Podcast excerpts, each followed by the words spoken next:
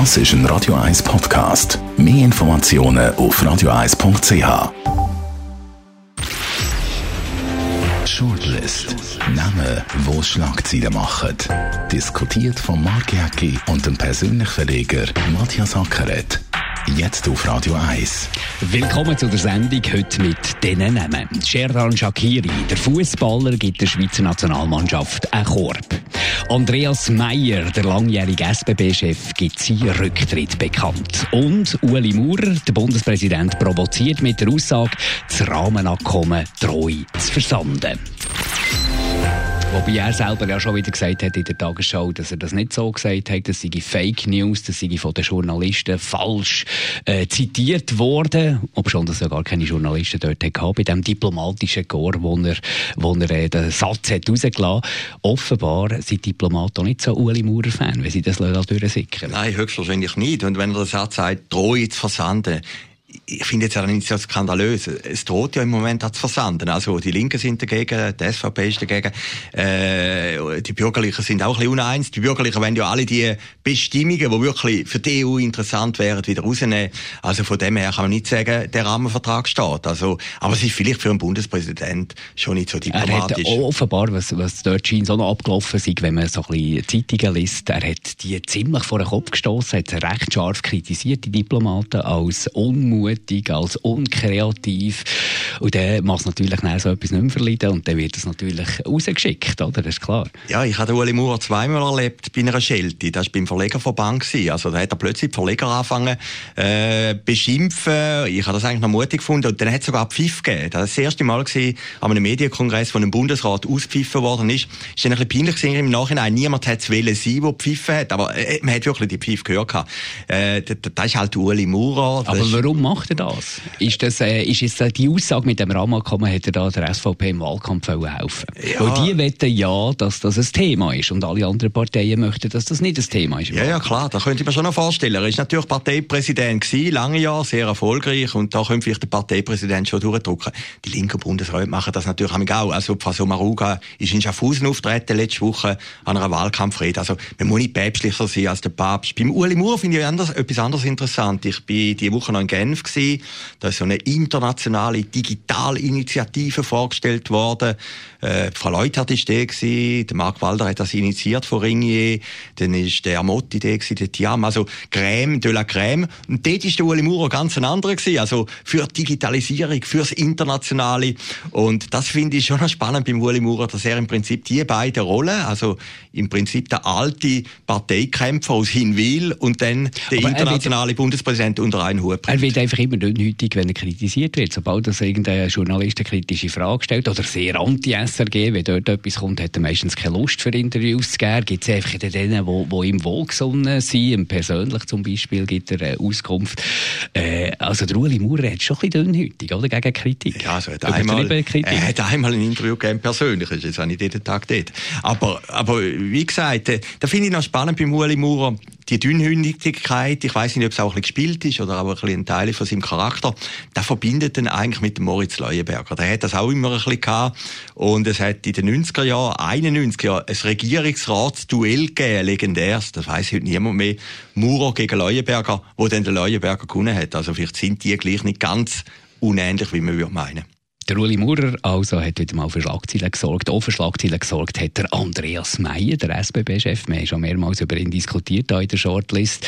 Er hat ein massive Probleme mit Sicherheit, mit den Gewerkschaften. Er war nie so ein der gewesen, haben wir auch diskutiert, der beim Publikum, beim Volk angekommen ist, bei den Mitarbeitern angekommen ist und jetzt der Rücktritt. Er sagt zwar, er sei von langer Hand geplant, aber hat wahrscheinlich schon etwas mit den Ereignissen der letzten Monate zu tun. Ja, der Eindruck entsteht natürlich. Auch heute Morgen Morgen in einer Zeitung gelesen, es gäbe ein Verwaltungsratsprotokoll vom März, glaube wo, wo drin steht, dass Andreas Mayer sagt, er will zurücktreten. Ich finde einfach, in der Öffentlichkeit wird das nicht so wahrgenommen, oder? Da kannst du lang sagen, da hat er dort und dort gesagt, die Leute setzen jetzt Andreas Mayer und das finde ich jetzt ein bisschen ungerecht mit diesen Türen gleich. Und oder? seine Vorgesetzten ja. verflammen das noch. Überall, wenn du hast Simonetta Sommaruga gehört oder, oder andere, es ist immer so ein bisschen, ein, ja, er hat einen guten Job gemacht, er hat viel erreicht, aber, weißt du, so immer das Aber, das sehr deutlich mitgeschwungen hat. Und ja, das, das, ist natürlich irgendwie bei einem, der zurücktritt, das bleibt natürlich dann auch das Aberhang. Also das wird nicht als grossartiger SBB-Chef in Geschichte gehen, oder Andreas May. Ja, ich finde das ehrlich gesagt auch ein bisschen primitiv. Man tritt einfach nicht nach. Oder? Und Faso Maruga hat sich eigentlich nie vor Andreas Meyer gestellt, wenn man jetzt ein bisschen zurückschaut. Aber der Rücktritt ist trotzdem überraschend. Gestern Morgen hat der Tag geschrieben, äh, Andreas Meyer ist fest im Sattel. Vor einem Jahr hat der Blick geschrieben, der Meyer werde noch sehr, sehr lange im Amt bleiben. Er sei noch nie so stark gewesen. Ich glaube, wenn er jetzt wirklich den Rücktritt geplant hat, vor einem halben Jahr, und jetzt kommuniziert, hat er auch noch im dümmsten Moment kommuniziert, wie du eben gesagt ja, hast. Eben, weil, weil Kommunikation nicht sein ist. Ja, er ist vielleicht ein grossartiger Manager und ich kann mir vorstellen, dass das mit all diesen Sparten, die die SBB hat, ein Riesenunternehmen, dass das wirklich eine riesige Herausforderung ist. Aber da sieht man mal, wie Psychologie mitspielt in dem Ganzen. Ja. Viel mehr als die effektiven Fakten schlussendlich. Ja, der Abgang ist halt gerade so wichtig wie das, was man geleistet hat. Oder einfach die Erinnerung und, und er wird jetzt mit diesen Türen gleichgesetzt. Aber wie gesagt, ich finde das ein bisschen ungerecht. Du hast das ja in der letzten Sendung auch gesagt. Ich habe mal Zahlen angeschaut. Ich meine, wo der Benedikt Weibel populär, prominent, ein Volkstyp eigentlich aufgehört hat, 2007, sind, glaube ich, 800.000 Leute jeden Tag mit dem Zug in der Schweiz umgefahren. Und heute sind es 1,3 Millionen, oder? Muss ich das noch? Und, und wir haben es ja letzte Woche diskutiert. Höchstwahrscheinlich ist das Bahnnetz heute an der Grenze von der Kapazität. Also wenn wir jetzt mal schauen, im Hauptbahnhof oder Tiefenbrunnen, gut, das sind gut befahrene Bahnhöfe, da tak, tak. Und, äh, es das, ist Wahnsinn. Es ist reiner Wahnsinn. Wahnsinn. Das ist New York, oder? Und, und das ist natürlich die Herausforderung von der SBB. Und dann hat er natürlich noch Pech gehabt mit diesen Doppelstückwegen, oder? Wo, ich bin jetzt letzte Woche auf Genf gefahren mit so einem. Ich habe jetzt nicht gemerkt, dass der geschüttelt hat. Also die Schweizer gut, du bist, natürlich, äh, du bist natürlich ein Fels in der Brandung. Ein Fels in der Brandung. Und die Schweizer, nein, die Schweizer sind vielleicht auch ein bisschen verwöhnt. Aber mir hat nachher einer gesagt, hast du gemerkt, das war der Schüttelzug. Ich, ehrlich gesagt, ich habe nichts gemerkt. Aber vielleicht, wenn man sich konzentriert hätte, hätte man es Aber die Geschichte mit Bombardier ist natürlich schon etwas, wo, wo eigentlich nicht sollte passieren. Da müsste viel früher irgendwie äh, den, äh, in die Schranken weisen und mal ein bisschen mehr fordern. Also, äh, die beste Kritik, die ich gehört habe, war eigentlich von Proban und die kann ich nachvollziehen. Der Andreas Meyer hat immer zu fest auf die Zukunft geschaut, auch mit dieser Mobilitäts-App und mit Digitalisierung. Einfach immer das in den Vordergrund gerückt und man hat sich das Gefühl gehabt, kümmert sich eigentlich nur um das, was dann noch kommt und weniger um einen Betrieb, wie er jetzt dasteht und Mitarbeiter, wie sie jetzt dastehen. Was natürlich nötig wäre, für die nähere Zukunft können zu bestreiten. Ja, weisst ein Bahnunternehmen. Ein Bahnunternehmen muss ich von A nach B führen. Also von, von es ist ja schon richtig, dass man in Zukunft denkt. Genau, genau. Aber, aber wenn das nur noch im Vordergrund steht, in der Kommunikation, und du als der, der Silicon Valley Papst auftreten, der einfach wahnsinnig innovativ ist, aber dann vergisst halt immer das, was ist.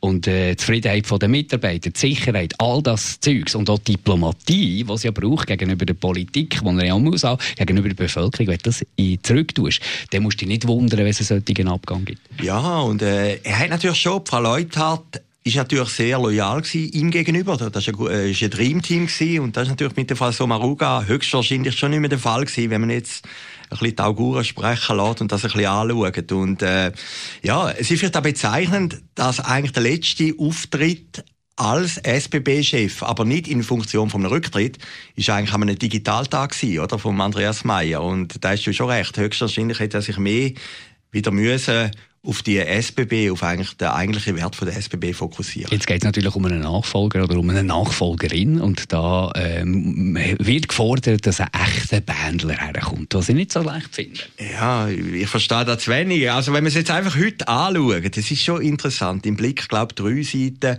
Titel vom Tagesanzeiger, Titel auch von der NZZ, ist wie wenn ein Bundesrat zurücktritt. Also das Amt vom SBB-Chef ist halt schon mit mehr Symbolik, mit mehr Macht behaftet, wie der Postchef wo man nicht einmal den Namen jetzt im Moment kennen oder, oder sogar der Swisscom-Chef. Also, die SBB ist die DNA von der Schweiz, oder? Und, äh, es, es kommt natürlich extrem auf den Stallgeruch drauf an. Ja. Ich kann mich noch erinnern, mein Großvater, mein Urgroßvater, beide bei der SBB total stolz. Ja, das ist das Gut, das, ja. ist, das ja. ist eine andere Zeit gewesen, klar.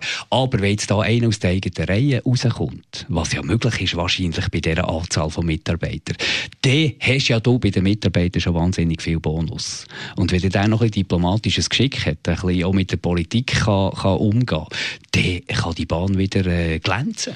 Ja, ich glaube, die Bahn glänzt auch. Ich meine, von aber, zehn Zügen sind neun pünktlich. Das gibt es ja weltweit gleich nicht. Aber das ist ja, das ist ja genau, das ist ja genau das Unverständliche, dass die Bahn ja eigentlich in vielen grossen Teilen einen grossartigen Job macht und der Andreas Meyer wahrscheinlich auch einen grossartigen Job gemacht hat, aber wir reden nicht darüber. Ja, darum ist der Abgang eben vielleicht im Moment, wenn er wirklich plan war, wirklich sehr, sehr unglücklich. Wie jetzt sagt jeder, der ist zurückgetreten wegen der Türen.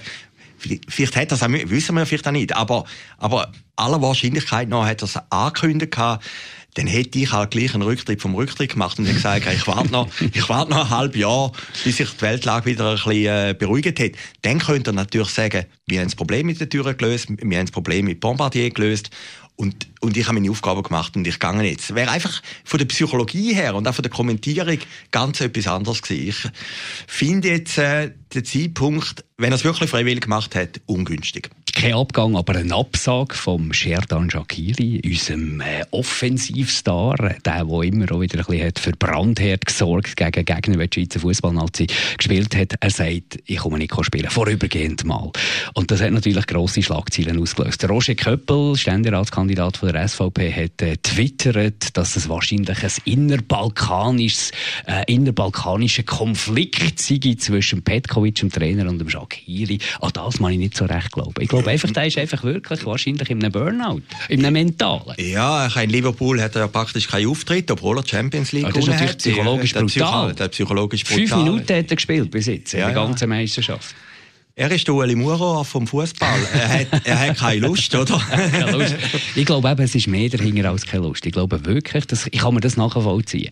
Klar, das sind Millionarios, die verdienen wahnsinnig viel Geld. Da würde mir sagen, dann bin ich halt bei Liverpool auf dem Bänkchen, spielt doch keine Rolle. Aber dort geht es natürlich um etwas anderes. Und mental kann ich mir schon vorstellen, dass das dich fertig macht.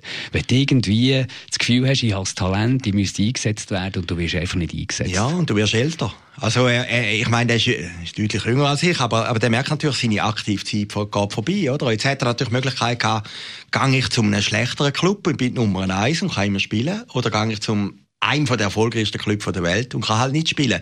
Das Trauma hat er schon kein der Bayern, Klopp, oder? Der, hat er schon, ja. der Trainer von, von Liverpool macht ja auch immer Hoffnung. Sagt, es kommt schon der Moment, wo man ihn brauchen kann. Also, ja, es ist ja seine Fähigkeit. Schon, er hat das schon erlebt beim Pep Guardiola in, in Bayern, oder? Dort hat er ja nicht, hat er Champions League gewonnen, dort auch unter dem Vorgänger unter dem Jupp. Aber, aber er hat dann beim Pep Guardiola auch nicht können spielen. Ist, ist so der Edelreservist gewesen ja, vielleicht als Fußballer, wo du ehrgeizig bist, wo du von unten kommst, wo du den Hunger hast, dann willst du natürlich Titel gewinnen, wo du wirklich gewonnen hast und nicht einfach pro forma, wie es in dieser Mannschaft Was ist. Was ich mir auch noch vorstellen in der Schweiz bist du ein Superstar. Überall herkommst, kommen die kleinen Buben Autogramm holen, alle haben Freude an dir, du machst eine gute Leistung in der Nationalmannschaft, bist du ein Superstar. Dann kommst du in so ein Team wie Liverpool, wo es natürlich noch viel größere Superstars hat, wo der, äh, die Aufmerksamkeit vom Trainer auf sich zieht. Das ist wahrscheinlich für einen, so einen Fußballer, der sich, wo sehr verwöhnt war, wahrscheinlich in der Schweiz nicht ganz einfach zu akzeptieren. Ja, aber die Frage ist ja gleich, er ist ja von, von dem Stocks ist er übergewechselt zu Liverpool und die hätte dann nie Meister werden und nichts, aber er ist dort der Star gewesen, Nummer eins, oder? Und dann hat er natürlich gewusst, wenn er zu Liverpool geht, gut, der Kloppo ist natürlich ein brillanter Menschenverfänger und äh, äh, ja, sehr eine charismatische Figur. Wenn er zu Liverpool geht, ist er halt nicht mehr die grosse Nummer. Und das passiert jetzt, oder? Mit dem musst du können umgehen.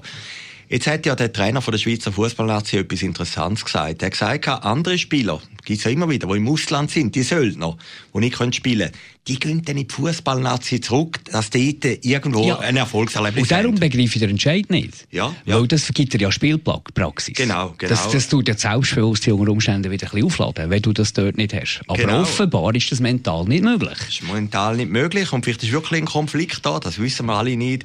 Äh, ich finde es schade, ich habe ihn mal interviewt, äh, eine halbe Stunde lang. Ich finde das wirklich ein glatter Typ und, und äh, originell und so. Und man hat ja schon, ich finde so Typen schon spannend, weißt du, aus dem Nichts kommen und dann plötzlich ein Superstar sind. Das muss ja auch können verkraften und irgendwie äh, können bewältigen. Und ich habe gefunden bei dem Interview, ist jetzt auch schon vier Jahre her, er ist eigentlich sehr normal geblieben. Für das, was er eigentlich erreicht hat. Und äh, darum will ich sagen, ich bin ein bisschen Shakiri-Fan. Danke, Matthias Acker. Die Shortlist von heute, die nächste Ausgabe wieder in der Woche. Shortlist mit dem Mark Jäcki und dem Matthias Ackeret. Zum Nachlesen und Abonnieren als Podcast auf radioeis.ch.